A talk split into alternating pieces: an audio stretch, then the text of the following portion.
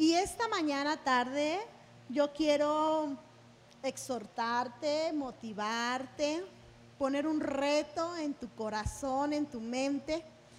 Necesitamos pasar a otro nivel. Necesitamos tomar decisiones claras, específicas, concisas, que hagan que nuestra vida surja y nuestra vida sea renovada, renovada a las bendiciones. ¿Estás de acuerdo conmigo? Y yo te voy a hablar esta mañana de la presencia de Dios, la influencia que tiene en nuestras vidas, esa presencia que transforma, que cambia, esa presencia que hace que a través de nosotros y nuestros familiares tomen un ciclo diferente. Esa presencia que hace que todo lo que toque nuestras manos prospere y que todos los que están alrededor vean que ese Dios que creemos, ese Dios que predicamos, ese Dios que hablamos en nuestras vidas tiene poder. ¿Estamos de acuerdo? La presencia de Dios en la antigüedad estaba sobre el arca del pacto. ¿Sí recuerdan? ¿Sí? Dice, y esa presencia estaba con el pueblo de Israel. Cuando había guerras, algo bien padre, llevaban el arca y el pueblo sabía que sabía que el Señor les iba a dar la victoria. Y con esto yo voy a arrancar. Cada uno de nosotros tenemos que estar convencidos en nuestra mente y en nuestro corazón que cuando le damos la oportunidad al Señor, cuando le damos la oportunidad que habite en nuestros hogares, primeramente nuestras vidas son transformadas, pero también todas esas pruebas, esas dificultades, esos enemigos que se levantan serán derrotados por el poder de su presencia en cada uno de nosotros. ¿Estamos de acuerdo? Esta plática vino porque el lunes yo recibí una enseñanza para mí muy poderosa en donde nos llevaron a buscar esto, su presencia. Y nos decían que viviéramos y que experimentáramos un encuentro sobrenatural ¿Quiénes de aquí hemos tenido un encuentro sobrenatural con el Señor? Sí, claro, claro. Empieza con un calor, el hormigueo, muchas cosas, ¿verdad? Que manifiesta que la presencia está tocando a nuestras vidas. Pero en un tiempecito en esa oración que yo estaba haciendo, siendo guiada por mis líderes, el Señor así trajo a mi mente y me dijo, ¿realmente me adoras? ¿Realmente sabes lo que es mi presencia? ¿Realmente sabes lo que es mi poder en tu vida? Y de verdad que vino un quebranto a mi corazón y yo le dije, sí, Señor, sí sé y sí he experimentado lo que es estar contigo, buscarte, anhelarte. Y hubo, hubo un toque de Dios ahí, una experiencia hermosa. Y yo quiero que eso mismo sea en tu vida. Y te voy a hablar y vamos a ir a segunda de Samuel 6, 11 y 12. Yo quiero que ahí cierres tus ojos y que tú le digas al Señor, hoy toca mi corazón, Señor. Hoy quiero que tú hables a mi mente, a mi espíritu. Que hoy esta palabra penetre lo más profundo de mi ser y que a partir de este momento seas tú por sobre todas las cosas en mi vida. Dile, yo te doy toda libertad. Te doy toda la libertad para que tú actúes en mi vida, tú me exhortes, tú me motives, tú me retes, Señor, a hacer un cambio, a hacer la diferencia, Señor, en mi hogar, en mi matrimonio, en mi economía, Señor. Que en esta plática, Señor, tú muestres lo que tú quieres que yo haga a partir de este momento. Te doy a ti toda la gloria, toda la honra y toda la alabanza y sé tú, mi Señor, ministrando mi corazón. En el nombre de Jesús. Amén y amén. Y vamos a segunda de Samuel 6, 11, 21. Yo te lo voy a ir desglosando. Esta historia inicia cuando David quiere llevar el arca del pacto a su hogar. En ese caminar iban personas cargando el arca. Y dice que uno de los animalillos que iba ahí ayudando tropezó y el arca estaba a punto de caer. Pero hubo alguien que agarró ese arca, ese cofre donde va, donde representa la presencia de Dios, la tocó y en ese momento, en ese instante, cayó muerto. Este hombre se llama Pérez Usa. No te voy a hablar de él, esa es otra historia. Lo que viene a continuación en el versículo 9 dice, y ese día David sintió miedo del Señor y pensó, es mejor que no me lleve el cofre del Señor. Dice en el 10, así que no llevó el cofre del Señor a la ciudad de David, sino que lo llevó a la casa de quién? Obed Edom, de Gat. Dice, allí permaneció el cofre del Señor durante tres meses. ¿Cuántos meses?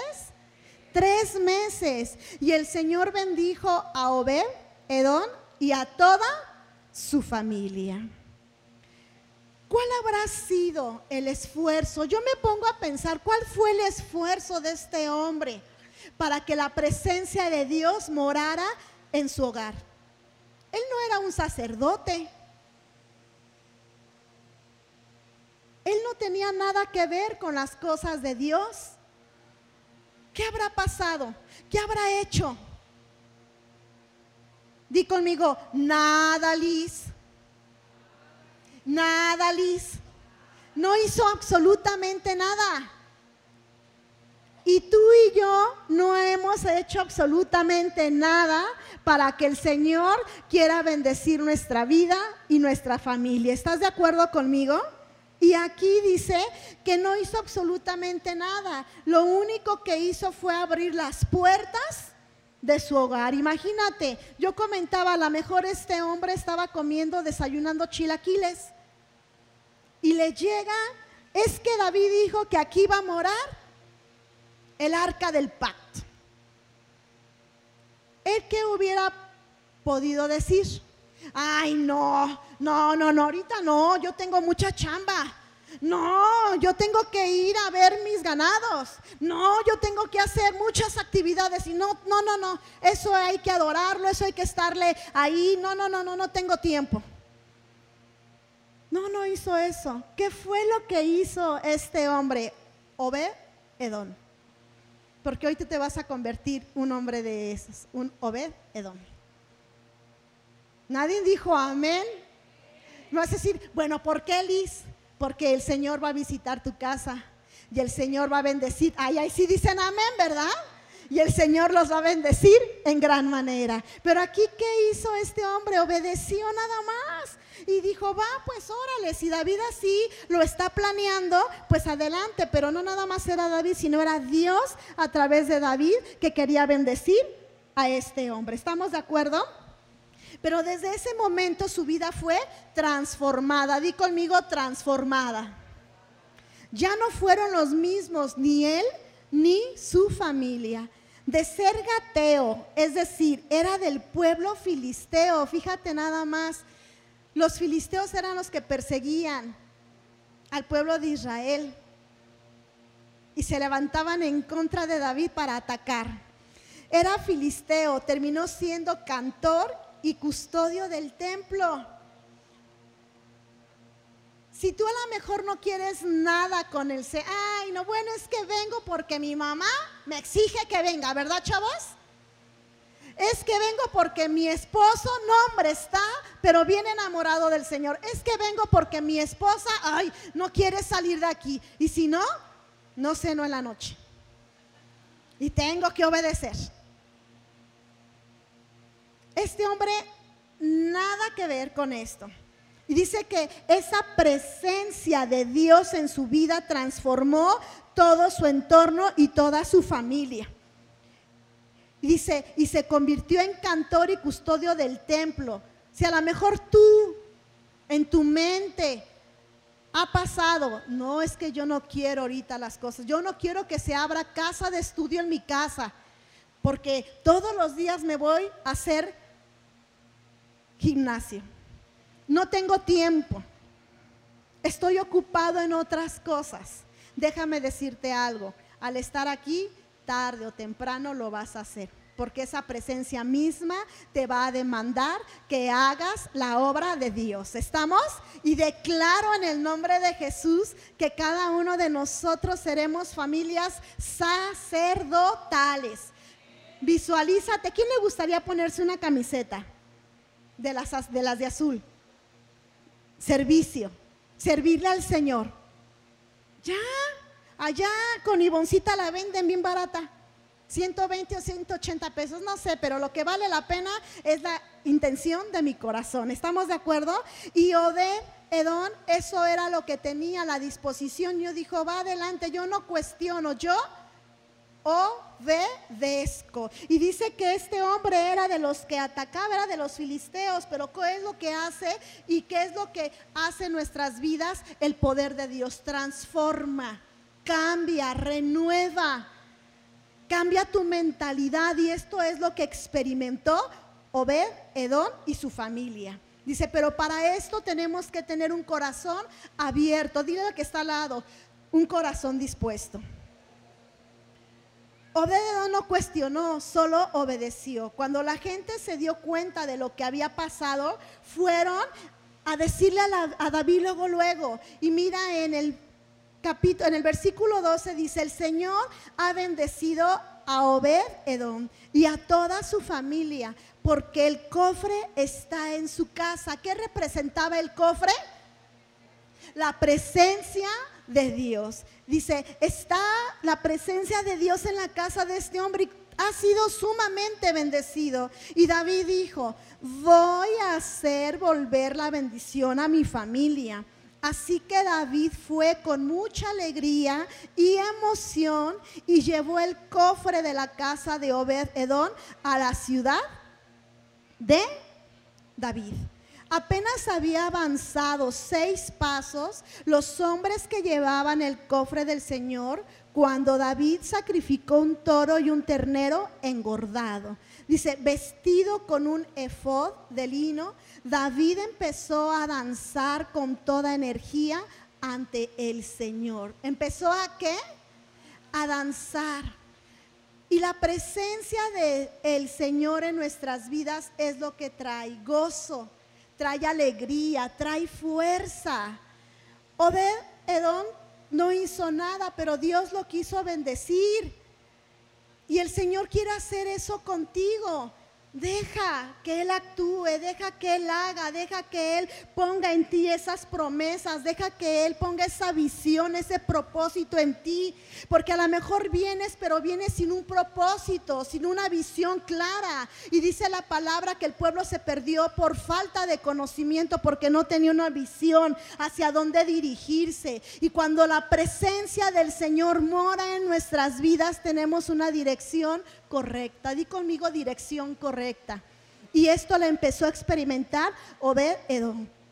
Dice que la presencia del Señor es la llave que abre toda clase de bendiciones. Nosotros no necesitamos oportunidades.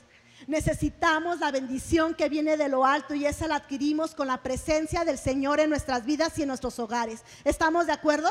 Porque hay veces que vamos persiguiendo la bendición y dice el Señor, no, persígueme a mí, búscame a mí, alábame a mí, glorifícame a mí y todo lo demás te será añadido. Busca el reino y todo vendrá por añadidura, pero eso tiene que quedar bien claro en nuestras vidas, porque hay veces que buscamos la bendición, pero no estamos buscando al que nos puede dar la bendición.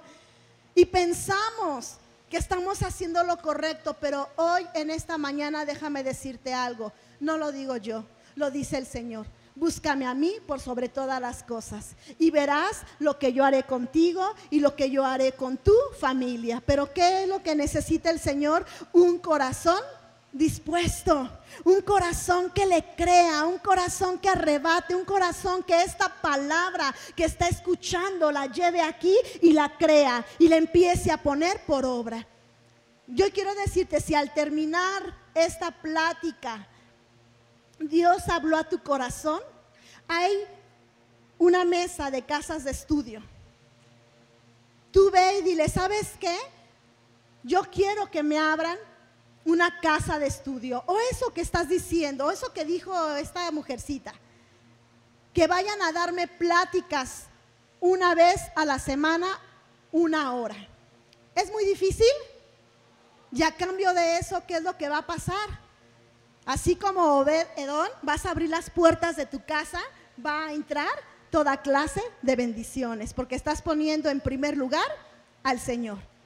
Yo te exhorto y te motivo y te decía que este, este día era un día de retos, ¿verdad? Ese es un reto, ese es, vamos, si de verdad creemos, si de verdad confiamos en el Señor, vamos a empezar a hacer lo que Él nos está pidiendo, vamos a obedecer, aunque a lo mejor ahorita no entiendas. Y no digas, ¿qué es una casa de estudio? ¿Un líder? A lo mejor no tienes un líder, acércate ahí. Y ahí hay un chorro, tenemos 260 y tantos casas de estudio, una puede estar cerca, de tu casa. Pero yo soy de la idea, abre tu casa de estudio para que el arca del pacto more, para que la presencia del Señor esté ahí y las ventanas de los cielos sean abiertas y se derrame bendición hasta que sobre y abunde. ¿Estamos de acuerdo? Y dice acá en el 14, vestido con un efrón de lino, David empezó a danzar con toda energía ante el Señor. Dice, David y el pueblo israelita llenos de alegría gritaban y tocaban la trompeta mientras llevaban el cofre del Señor a la ciudad. Ellos iban cantando, iban danzando, iban alegres, iban alegres. ¿Por qué? Porque David sabía que sabía lo importante que era que la presencia del Señor nunca se apartara de su vida. Y eso es lo que tienes que tener bien claro en tu mente y en tu corazón que entiendas que la presencia del Señor siempre irá contigo. Y dice la palabra que aquí andemos en valle de sombra de muerte no temeremos porque el Señor estará con nosotros. Él nos protegerá, Él nos sustentará, Él nos levantará, Él nos dará la dirección exacta. ¿Para qué? Para que nuestro pie no resbale. ¿Estamos de acuerdo? Eso es lo que tenemos que anhelar con todo nuestro corazón. Eso es lo que tenemos que buscar. Si yo busco la presencia de Dios, si yo lo alabo, yo reconozco su poder yo reconozco la autoridad que viene de lo alto, voy a empezar a experimentar. Lo que muchos hablan, esa presencia de Él, pero no nada más eso, su gloria, su majestad, su misericordia y su compasión para cada uno de nosotros. No lo merecemos, pero por amor él quiere darte, Él quiere bendecirte y Él quiere sustentarte. ¿Estamos de acuerdo? Dale un fuerte aplauso al Señor, porque yo sé que Él es el que se merece toda la gloria, toda la honra y toda la alabanza. Dice, antes que David llevara el arca en donde le había preparado, David vivió muchas batallas con los filisteos. Ganaba, vencía, pero después de un tiempo se volvían a levantar esos gigantes, esos enemigos, y empezaban a molestar, a fastidiar. Era una victoria a medias. Pero cuando David llevó el arca a su casa, se desató el poder de Dios. Escucha esto. Cuando David llevó el arca del pacto a su casa, se desató el poder de Dios y sus enemigos no se volvieron a levantar jamás, porque el Señor siempre le dio la victoria y una victoria total. Di conmigo, total. Eso es lo que hace la presencia. Y sabes qué? Yo recuerdo cuando llegamos a este lugar, no estaba así. Era una, bueno, es una bodega, era una bodega, porque ahorita es un salón precioso, ¿verdad? Era una bodega donde no sé si les tocó que entrábamos y nuestros zapatitos bien limpiecitos y salíamos de aquí de este lugar y todos nuestros zapatos llenos de tierra. Llenos de tierra, pero ¿sabes qué? Con un gozo y una alegría, ¿por qué? Porque sí decidimos en nuestro corazón que la presencia del Señor morara aquí que Él fuera el que nos diera instrucciones, que Él fuera el que pusiera a las personas correctas para que hicieran todo lo que tú ahorita ves. Todo lo que tú ahorita ves. Creímos en el Señor, pero lo más importante, le dimos el lugar que Él merecía. Y el lugar que Él merece en tu vida y en mi vida es el número uno en nuestro corazón. Y cuando Él ve esa fidelidad, Él ve esa confianza, Él ve que le creemos, Él ve que estamos dispuestos a arrebatar, a de verdad depender, a de verdad ponerlo en honra a Él, Él derrama la bendición y derrama lo que tú necesitas. Aquí dice que David, ya el enemigo ya no se levantó. Y hoy quiero decirte algo. ¿Cuántos de ustedes están siendo presas del enemigo? ¿Cuántos de ustedes están siendo presas del alcohol, de las drogas, de la pobreza, de la ruina, de la escasez? ¿Qué enemigo se ha levantado en tu hogar? División, pleito, contienda. ¿Qué se ha levantado en tu hogar? Que está trayendo discordia. Que está trayendo enfermedad. ¿Qué es lo que se está levantando? Lo más importante es que busquemos, busquemos con todo nuestro corazón al Señor, para que Él habite en medio de nosotros para amarlo, para adorarlo, para honrarlo. Él no habita en cualquier lugar, déjame decirte esto. Él habitará en donde hay corazones dispuestos que le aman y ahí veremos su gloria como lo estamos viendo en esta sede. Familias están siendo restauradas. Él está trayendo la provisión. Él está derramando de su poder porque Él está viendo que en todos los corazones de cada uno de nosotros está la disposición y está el convencimiento para reconocerlo como nuestro Señor y nuestro Salvador. ¿Sí estás conmigo? Claro que sí, porque Él es el más importante. Si nosotros no buscáramos del Señor, no pasara absolutamente nada. Esas promesas que al principio nosotros declaramos esas promesas están siendo hasta el día de hoy. Él viene en el tiempo y la hora que Él le plazca, pero no va a llegar a tu vida ni antes ni después, va a llegar en el momento apropiado. Pero sabes a veces por qué tarda esa respuesta, porque esos enemigos se levantan, porque no buscamos con todo nuestro corazón, porque mi corazón está como dividido. Mi corazón está como que en las emociones. Hoy sí porque hoy me levanté de buenas. Hoy no porque, ay, como que tengo depresión. Y el Señor dice, así no trabajo en lo espiritual. Así yo no trabajo en lo espiritual. Yo necesito que ellos me adoren en espíritu y en verdad. Sin importar la circunstancia que estén viviendo sin importar que el enemigo esté tomando control de sus vidas. Por eso ve y diles que necesitan mi presencia, que necesitan mi poder, que necesitan mi gozo para poder decirle al enemigo, ya no más te largas de mi vida en el nombre de Jesús, porque eso es lo que hace la presencia de Dios en cada uno de nosotros. ¿Estamos de acuerdo? Dice, y lo último que llegamos a hacer es buscar otras cosas. Buscamos tantas cosas que pensamos que nos va a dar la bendición, pero no es así. Búscalo a Él, búscalo a Él, clámale a Él, pídele a Él y Él no va a hacer nada si tu corazón no está dispuesto. Búscalo con todo tu corazón y te darás cuenta lo que Él es capaz de hacer con su poder. Estamos ese toque divino que viene de lo alto. Mira, este corazón así, que tú estés enamorada de Él a mí me decían que era fanática. Yo digo, santo Dios, sí, un fanático, ¿qué es lo que hace? Todo el tiempo, toda hora, en todo momento, ¿verdad? Está, pero con ese, ese, esa, esa, ¿cómo se dice? Ese personaje, ¿no? Que le fascina. Yo digo, sí, arrebato eso, porque yo sí, si me dicen, yo sí soy fanática. Yo quito unas cosas por dejar al Señor en primer lugar. Y eso ha traído bendición y lo que falta todavía. Y yo quiero que eso nazca en tu corazón. Hablaba de corazones dispuestos, ¿cierto? Dispón tu corazón para que el Señor actúe. Permite que en tu hogar entre la presencia del Señor. Quita todo lo que estorba para que Él pueda de verdad manifestarse a tu vida y hacer la obra y hacer el propósito por el cual tú has sido llamado. Necesitamos levantarnos, necesitamos hacer cambios en nuestra familia. Ponte a pensar, ¿cómo estoy viviendo? ¿Realmente glorifico el nombre de mi Señor Jesucristo en mi hogar? realmente me levanto y oramos, realmente me levanto y entrego el día que, que Dios me permitió vivir, realmente me levanto y le digo, Señor, aquí estoy, gracias. ¿O qué hago?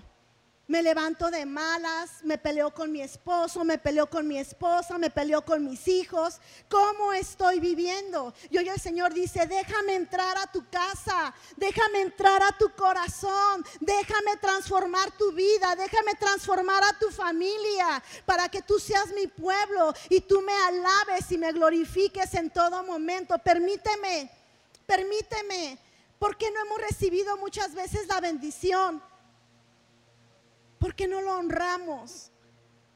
El Señor en esta plática que tuve me decía, ¿realmente me amas?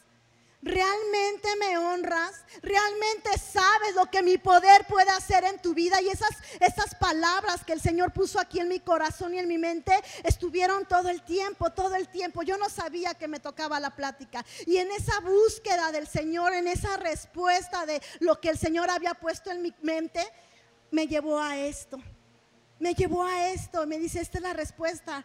Adórame, alábame, glorifícame, que sea yo el centro de todo que sea yo el centro de tu corazón, que sea yo el centro de tu casa, que sea yo el centro de absolutamente todo, para que todo lo que tú toques, todo lo que yo con mi presencia haga que florezca en el nombre poderoso de Jesús. Si tú estás viendo que tu matrimonio no está floreciendo, invita al Señor en tu matrimonio. Si tú estás viendo que hay discusiones, hay pleitos, hay hijos en drogas, hay hijos en alcoholismo, hay rebeldía, Pídele al Señor que sea Él el que tome el control y que traiga un nuevo gozo, que traiga ese fuego, que traiga esa pasión. Señor, aquí estoy, aunque yo tenga dificultades, aunque yo tenga problemas, aquí estoy. Pero necesito de ti, desesperada, desesperado, pero desesperado por ti, porque yo quiero que tu presencia more en mi hogar. Yo quiero que el arca del pacto vaya a mi hogar y que seas tú el glorificado, que seas tú el alabado. ¿Estamos de acuerdo?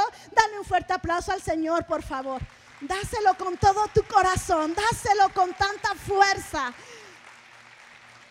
Dice acá, mira, tus enemigos no se volverán a levantar porque Dios estará contigo.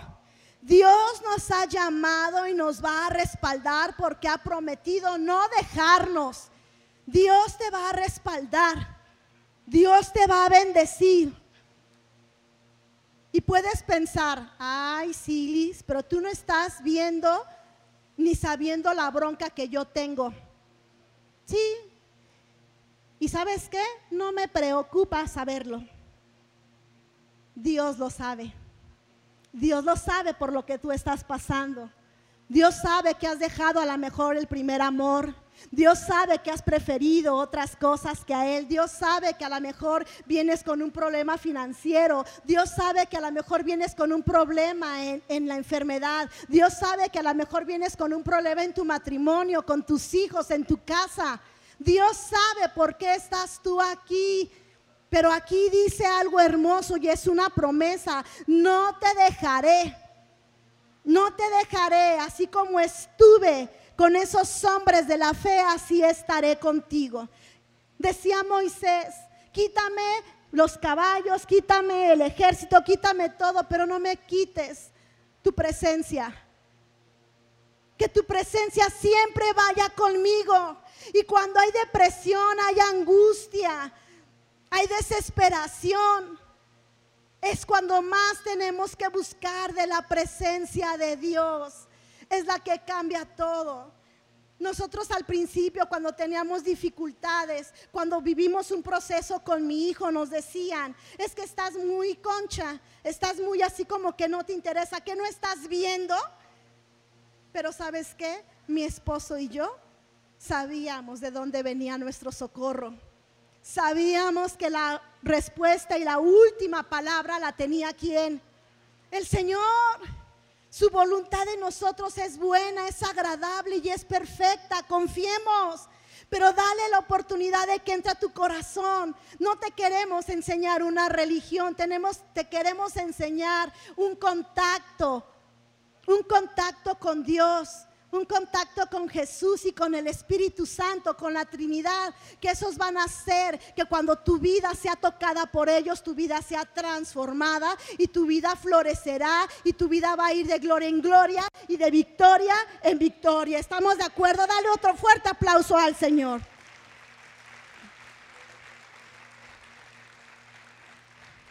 Nada más recuerda, no estás sola. Dile al que está al lado, no estás solo.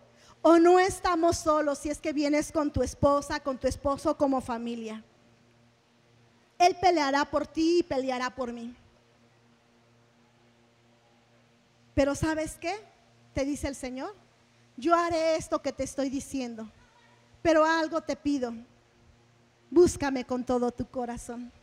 Búscame con todo tu corazón. Esta plática es eso, exhortarte a que lo busques con todo tu corazón. Que no dudes que ahí está. Que no dudes que en cualquier instante que tú necesites, Él va a dar la cara por ti, porque Él pelea nuestras batallas. Él está delante de nosotros como ese tremendo gigante, a decir al enemigo, no la tocas y no lo tocas, porque Él y ella creen en mí. Creen en mí. Y esa casa es bendecida esa casa es prosperada porque ellos han determinado honrarme en ese hogar. ¿Estamos? Y dice acá, y eso lo sabía David, por eso era tanta su emoción que él danzaba, él gritaba, él decía, Señor, tú estás conmigo, Señor, yo sé la bendición que es de tenerte. Señor, gracias por utilizarme, Señor, gracias, porque tú has hecho que mis enemigos caigan que mis enemigos sean derrotados. Tu poder lo ha hecho. David sabía que sabía esto. David tenía un propósito claro en su vida. David no andaba tampoco con rodeos, él creía fielmente en ese Dios que lo había llamado. Él sabía que sabía que esa presencia no se apartara de él porque era la que le daba todo lo que él había obtenido. ¿Estamos de acuerdo? Y eso es lo que tú te vas a llevar hoy buscarlo con todo tu corazón. Aquí vendemos unas agendas atrás con Ivoncita, donde ahí puedes tú empezar a estudiar la palabra de Dios, empezar a buscarlo. Aquí le llamamos orar, ¿verdad? Orar y pedirle, porque dice la palabra que Él concederá los anhelos de nuestro corazón. Sí, los anhelos de mi corazón los concederá, pero es que mi esposo, no creo que cambie a mi esposo. Mm, no creo que cambie a mi esposa. Uy, mi hijo. Claro que puede hacer eso y más. Solamente un toque de Él basta. Solo un toque de Él basta en nuestras vidas para empezar a ver la gloria de Dios en cada uno de nosotros y en nuestras familias. Tu economía va a restablecerse, créelo, créelo hemos experimentado el poder. Si yo te digo de tantas cosas que el Señor nos ha librado, se han levantado enemigos, pero sabes que le decimos, Señor, confiamos en ti. Tú todo lo puedes. Creemos fielmente que mi casa está cubierta por la sangre de Jesús y que el enemigo no podrá venir a tocar. Quiere amedrentar, quiere meter temor como lo metió en David. Pero ¿sabes qué? Cuando nosotros volteamos la mirada al Señor y le decimos, no, tú eres más poderoso que ese que está aquí molestando, ¿sabes qué hace el enemigo? Huye de nuestras vidas. Y dice en el 16, cuando el cofre del Señor entró en la ciudad, Mical, di conmigo, Mical, hija de Saúl, se asomó por la ventana y al ver a David soltando, saltando y danzando, ante el Señor, sintió desprecio por él. Fíjate nada más esto. Cuando David volvió para bendecir a su familia, Mical salió a recibirlo y le dijo, el rey de Israel no se vio nada bien hoy. O sea, luego, luego a criticarlo. Desnudándose como un tonto y un cualquiera frente a las esclavas de sus oficiales. Mira, David estaba de esta manera. Él iba con el arca del pacto y iba, ¡uh, Señor! ¡Qué gozo! ¡Qué alegría tengo! Así iba, pero eso no lo vio bien su esposa, Mical. Y dice en el 21, entonces David respondió, el Señor me eligió a mí para ser líder de Israel, el pueblo del Señor. No eligió a tu papá ni a nadie de su familia. Así que seguiré bailando y celebrando delante del Señor. Y a lo mejor hasta haga cosas más humillantes. Tal vez tú no me respetes, pero las esclavas de las que hablas sí estarán orgullosas de mí. Y Mical, hija de Saúl, murió sin haber tenido hijos. El Señor trajo esterilidad a su vida. La Biblia no dice, a lo mejor David ya no tuvo relaciones con ella y por eso ya no tuvo hijos. O realmente el Señor sí trajo esterilidad a su vida. Pero una u otra, el Señor lo permitió. ¿Estás de acuerdo conmigo? ¿Por qué? Porque esta mujer menospreció la presencia de Dios. Y hay veces que estamos actuando de esa manera, menospreciamos la presencia de Dios. Mira, ven, mira, voy a orar por, ay, sí, luego, eso no sirve, no has cambiado, no sirve. Hay veces que tu propia familia se va a levantar y va a hacer que tú pierdas la fe. Ay, pero ¿a qué vas? Ay, pero ¿qué vas a ir a hacer otra vez? Son los matafe. Aquí David, tenemos que seguir el ejemplo de David. David no se desanimó. David no se desalentó, ¿cierto? Al contrario, dijo, lo siento mi amor, te amo mucho, pero yo voy a seguir alabando y glorificando la presencia del Señor en mi vida. Así es que con la pena, fuchi. Y eso es lo que tenemos que hacer con esas personas que vienen y te dicen, ay, pero tanto tiempo allá, ay, pero ¿qué tanto hace? Sí, ¿sabes qué? Te voy a decir algo, prefiero a mi Dios, porque Él me ha dado sanidad porque Él me ha dado una familia, porque Él ha restaurado mi vida, porque Él me ha quitado de lo más vil y despreciado, porque Él ha traído a mi corazón amor, porque Él ha quitado el odio, porque Él ha quitado el resentimiento, porque Él ha quitado la frustración, porque Él ha quitado esa falta de perdón en mi corazón. ¿Tú crees que no lo vamos a adorar y no lo vamos a amar y no le vamos a decir gracias porque te manifiestas en mi vida? Nosotros no lo hemos escogido a Él, Él nos escogió a cada uno de nosotros y Él quiere hacer grandes cosas contigo y con tu familia y Él quiere utilizarte en gran manera para que tú seas bendición para otros. Por eso hoy van a ser quitados esos, ese velo que hay. Van a ser quitados esos tapones que hay en tus oídos. Van a ser quitados esa, ese eso que traes en tu boca, esas ataduras. ¿Por qué? Porque el Señor quiere tomar el control de tu vida. Déjalo, déjalo, sujétate, obedece. Conviene estar de este lado que estar de este lado. No, esto exime a que en el mundo tendremos aflicciones. ¿Estamos? Pero dice la palabra que Él ha venido y ha vencido. No te voy a decir que si tú completamente rindes tu corazón al Señor, se van a quitar todos tus problemas. Sí lo puede hacer, sí lo puede hacer. Pero ¿sabes qué?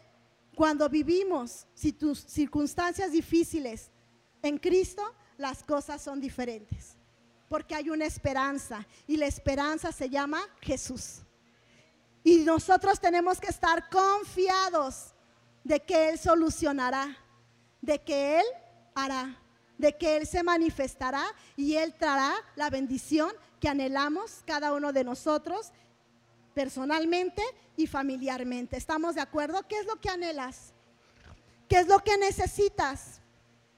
Dice el Señor, eso que anhelas y eso que necesitas, primeramente búscame a mí y yo te lo daré. Busca el reino y todo vendrá por añadidura. ¿Estamos de acuerdo? Y dice que Mical quedó estéril.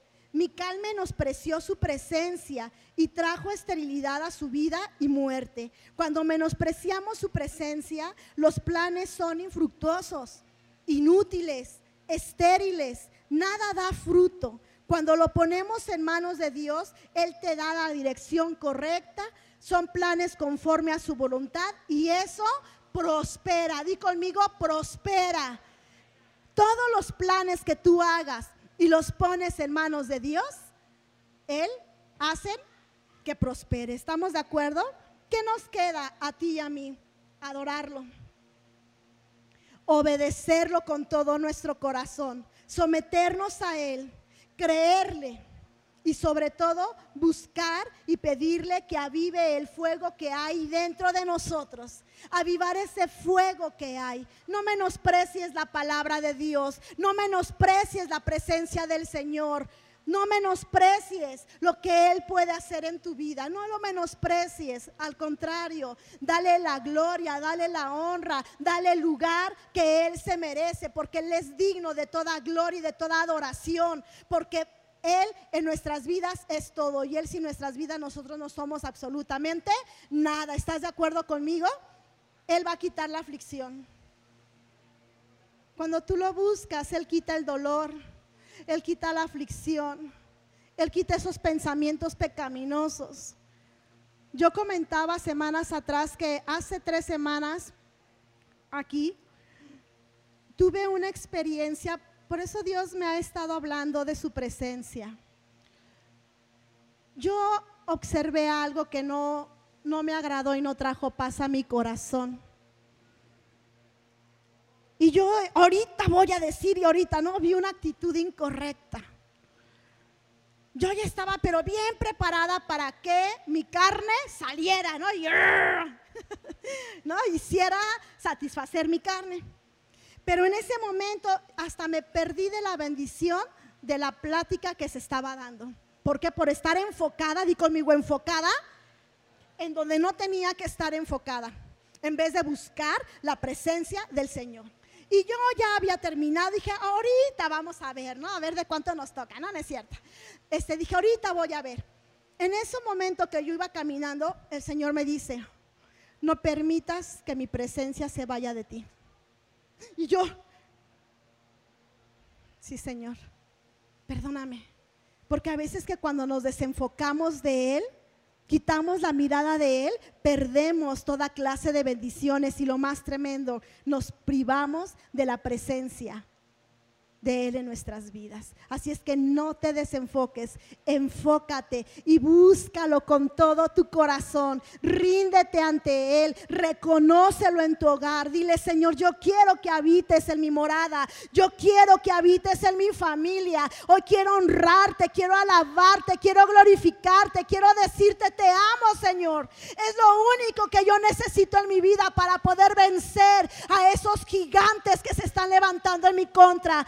Yo quiero vencer a esos enemigos, pero no voy a poder sola. Necesito de tu presencia para poder conquistar, para poder arrebatar y poder decirte, aquí estoy, Señor. Lo único que necesito eres tú, es tu presencia en mi vida. Si estás de acuerdo conmigo, ¿sí? Ok.